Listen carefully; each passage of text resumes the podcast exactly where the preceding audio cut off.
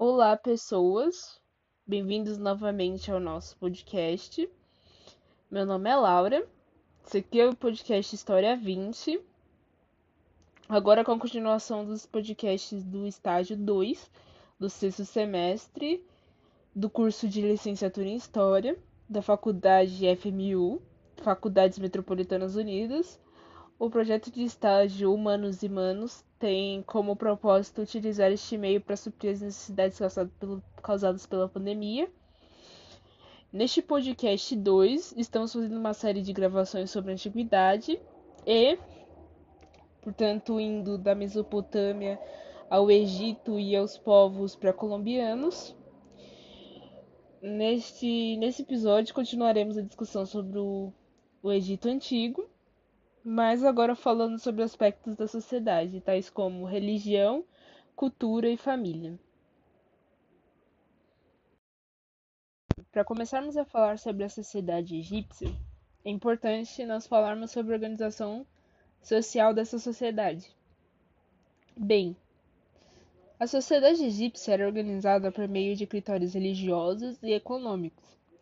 Faraó ocupava o topo dessa hierarquia na condição de chefe de Estado e encarnação do deus soberano, o Horus. Logo abaixo temos os sacerdotes como agentes organizadores dos cultos e festividades religiosas, os nobres e os escribas ocupavam uma, uma posição intermediária, realizando importantes tarefas que mantinham o funcionamento do Estado. A base dessa sociedade ainda contava com os soldados, que eram sustentados pelo governo e garantiam a hegemonia do poder faraônico, através do, das armas. Logo abaixo, os camponeses e artesãos, que trabalhavam para colhe nas colheitas e na organização das obras públicas necessárias ao desenvolvimento agrícola e comercial. E por fim, havia uma pequena parcela de escravos que estavam subordinados ao faraó, porque na realidade, ao contrário do que se acredita, no Egito antigo, os escravizados eram uma parcela bem simbólica da população. A maior parte era composta por camponeses. Bem, então ficaria mais ou menos assim.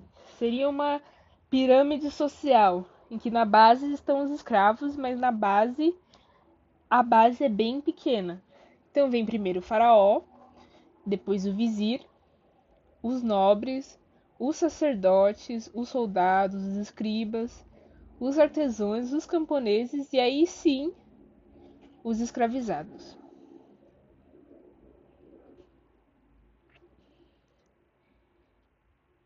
Então, vocês podem entender que a organização social, como ela se dividida, era bem estratificada.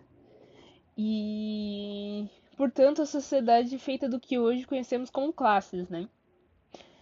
Com, com, com, uma, com uma hierarquia bem estabelecida, ao passo que era estamental, ou seja, uma sociedade estamental é que não dá possibilidade para que você possa se mover, ascender socialmente. É... Por exemplo, um, um camponês se tornar nobre e o contrário. Nem o contrário era uma possibilidade de que tenhamos conhecimento. Então, a sociedade egípcia era mais ou menos assim.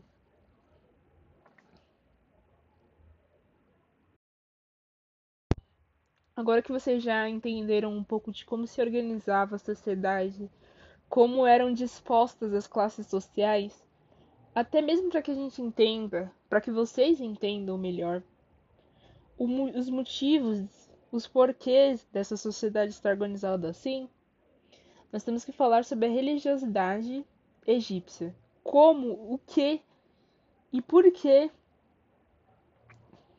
os egípcios eles faziam as coisas e tudo isso se justificava pela fé. Bem, parafraseando um trecho do livro O Egito no Tempo de Ramsés, de Pierre Montet, Montet os egípcios, disse Heródoto, eram os mais escrupulosos escrupulosamente religiosos dos homens. Creem que tudo no universo pertence aos deuses que estes são a fonte de toda prosperidade e conhecem, que conhecem nossos desejos, que podem a todo momento interferir nos assuntos humanos. Nesse sentido, os egípcios eles eram extremamente religiosos. Os povos egípcios eles eram a maior parte dos outros povos da antiguidade politeístas e o sistema em que viviam era extremamente teocrático. O sistema onde o poder e as decisões políticas se justificam em nome e, por vezes, alegadamente ligado, guiadas por, pelo divino. Ou seja, quando, por exemplo, uma decisão política, o governante ele vai e diz: "Oh, meu Deus, insira o nome de um deus aqui é, disse que tal coisa seria melhor para o meu povo. Era basicamente mais ou menos assim. A, a figura do divino tem como representante terreno, ou até mesmo em encarnação, o governante e as figuras de poder. Então, falando nesse sentido sobre a religião egípcia, Dois conceitos muito importantes que são características dessa religiosidade que os egípcios tinham é o Maat e o conceito de Reca. O Maat, ele definia a importância de viver uma vida correta, ou seja, agir de forma que te levaria de uma de uma maneira de uma maneira mais fácil para o pós-vida que, que é uma continuidade da vida. E, então, agir de uma maneira correta, de forma a manter a existência harmônica no universo. E o Reca, ele estava mais relacionado à magia e afirmava a importância dela tanto na criação do universo quanto nas manifestações dos poderes. Então, por serem politeístas, os egípcios acreditavam em vários deuses, como já disse. E por um breve período de tempo, que é interessante também aqui falar, no governo do Akhenaton, o pai do famoso Tutankhamon, o qual mudou seu nome para Akhenaton, ou dedicado a Aton, o monoteísmo foi instituído por um breve tempo, mas ele foi apenas instituído oficialmente, pois a gente tem um conhecimento, pois sabe-se a partir das, coisas encontradas arqueologicamente, que o povo continuou a cultuar diversos deuses. Isso levando em consideração que não se tem representações no, nos templos e túmulos do, povo do deus Atom, e sim dos outros vários deuses que eles continuavam a cultuar. E o Akhenaton ele também teria construído, um dos motivos dele ter construído sua capital, uma capital nova, a a Amarna, era para se afastar da influência dos outros deuses. Então, nesse sentido, esses diversos deuses egípcios, eles eram representados por divindades que tinham formas, diversas formas. Um, uns deuses eram antropomórficos, que quer dizer que eles tinham formas humanas, outros eram zoomórficos, que tinham formas animais, outros eram ou antropomórficas, que tinham formas de formas humanas e animais ao mesmo tempo, ou seja, eram híbridos, eram híbridos entre humanos e animais. sentido, levando em consideração a fé egípcia, a gente tem que falar sobre a questão da religião enquanto uma instituição.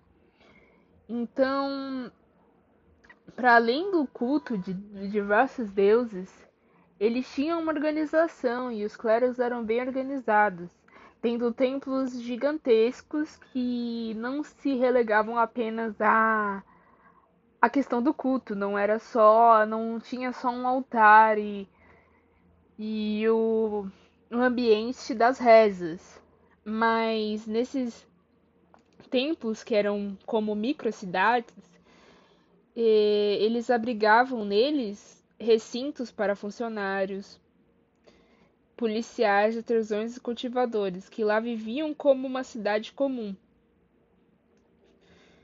Então, era, era um ambiente que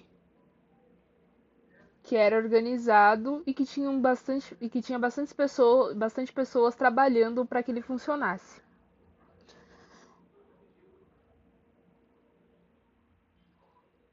E em muitos, em muitos templos, muitos desses templos, a principal personagem era, assim como no Diamond, nesse trecho do, do livro do Pierre Montaigne, um servidor divino, um dos sacerdotes ou um dos trabalhadores.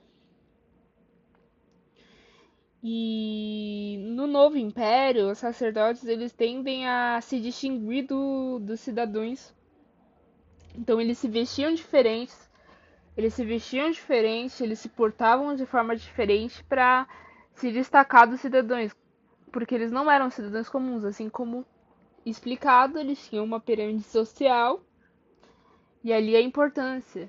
A vestimenta era muito importante, era muito importante também. E, e nesses templos não era as, as, ele não era como a exemplo de templos como a gente ainda tem ainda tem hoje na Índia que era um, que é um templo para cada deus. Mas nesses templos era comum que eles eh, hospedassem vários deuses. Então os membros do clero não estavam obrigados a dedicar toda a vida ao serviço do mesmo Deus. E como que eram os cultos? Bem, o culto era celebrado, de acordo com, essa, com, essa, com esse trecho retirado do livro, o culto era celebrado em todos os templos do Egito, em nome do rei e as, e as suas expensas.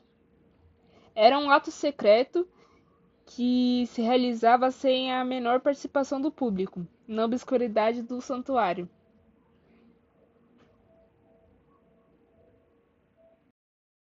Indo por esse campo da religião, nós precisamos falar de um assunto, de um tema que é muito importante para os egípcios e também muito importante para nós até hoje, que é a morte.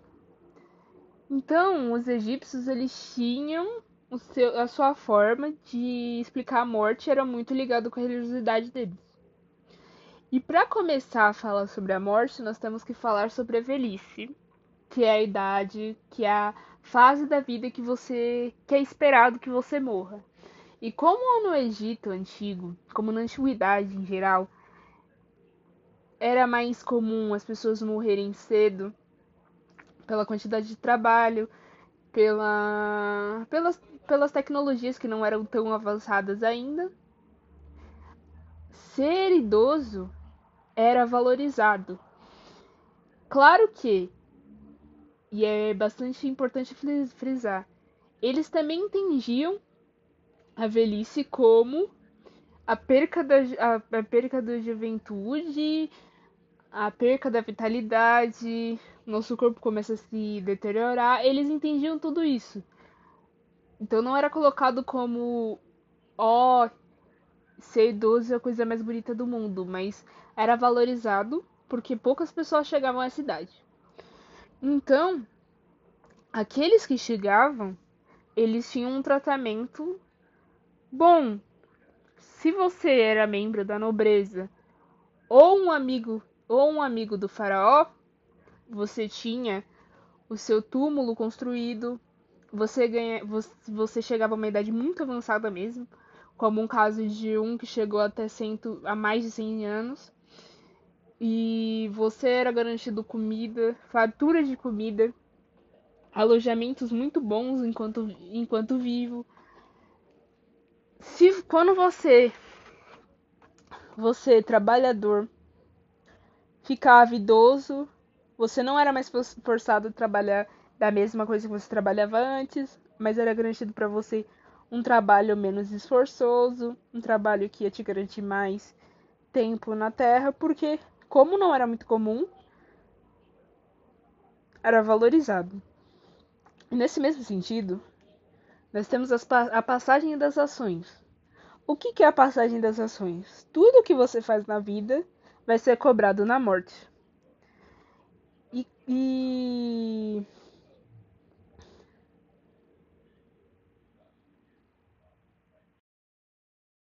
que a gente faz em vida é cobrado na morte, eles tinham a sua forma particular de explicar o que acontecia no pós-morte. Não que eles não tivessem medo da morte, muito pelo contrário, o medo de morrer e o medo de ir para um lugar talvez não muito bom pós-morte é, e não ter uma, uma reencarnação muito boa fazia com que eles se preparassem mais e fizessem um enterro, um túmulo e vivessem de uma forma melhor para garantir um pós-morte melhor. Ao menos eles ao menos é o que eles tentavam. Bem,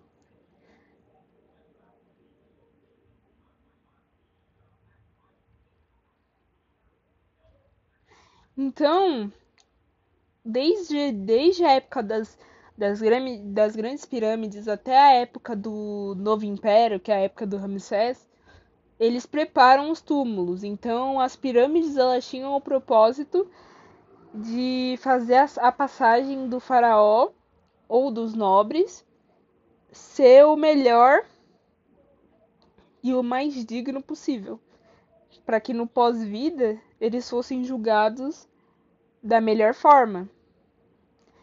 Então, aqui nesse trecho do livro, o Pierre Montet ele transcreve uma das uma da, das escritas sobre a morte do livro dos mortos.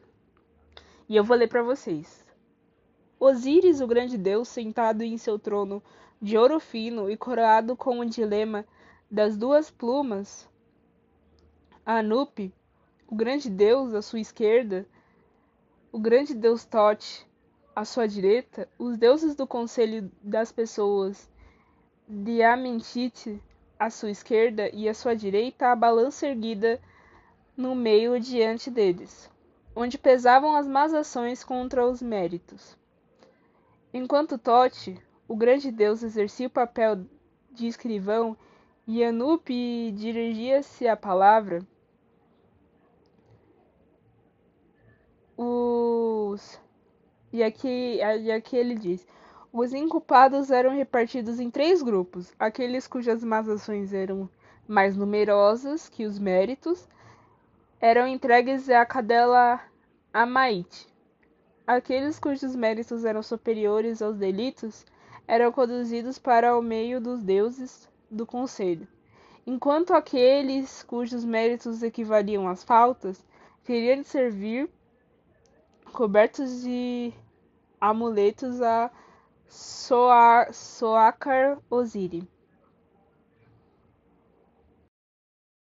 tempo, os egípcios eles não mediam o, o ano pela revolução do Sol, mas sim pelo tempo necessário para a produção de, de uma colheita. O nome do ano, Rempit, é escrito com um hierógrafo que representa um renovo, como um botão. Esse signo encontra-se em palavras apresentadas. Rempi, ser jovem, vigoroso. Remput, os produtos anuais. Ou seja, a contagem do tempo, a contagem do ano estava muito ligada à colheita e à agricultura. E nesse sentido a gente entra na, econo na economia egípcia. Bem,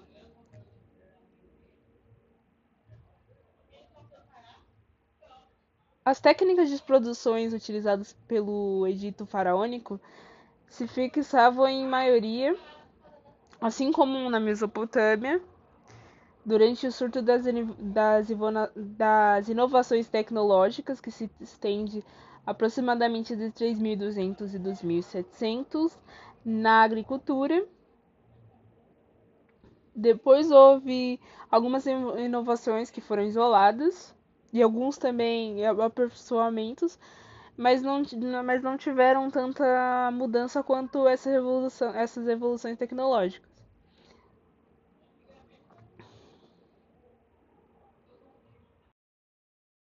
em boas épocas, em épocas de boas colheitas, de boas colheitas, em épocas em que eles podiam, em que os artesãos produziam bastante, eles começaram também a se relacionar economicamente com povos vizinhos, assim como eles começaram a, a fazer trocas comerciais pelo mar com o com uma parte da Europa, uma parte do da do Oriente Médio, visto que a localidade do Egito ela promovia isso, porque o Egito fica, ele fica no nordeste da África. Então eles faziam muito comércio quando eles, quando eles conseguiram essa, esse excedente de, de produtos, porque antes disso eles não tinham. Eles, eles trabalhavam para subsistência e depois eles começaram a desenvolver o mercado.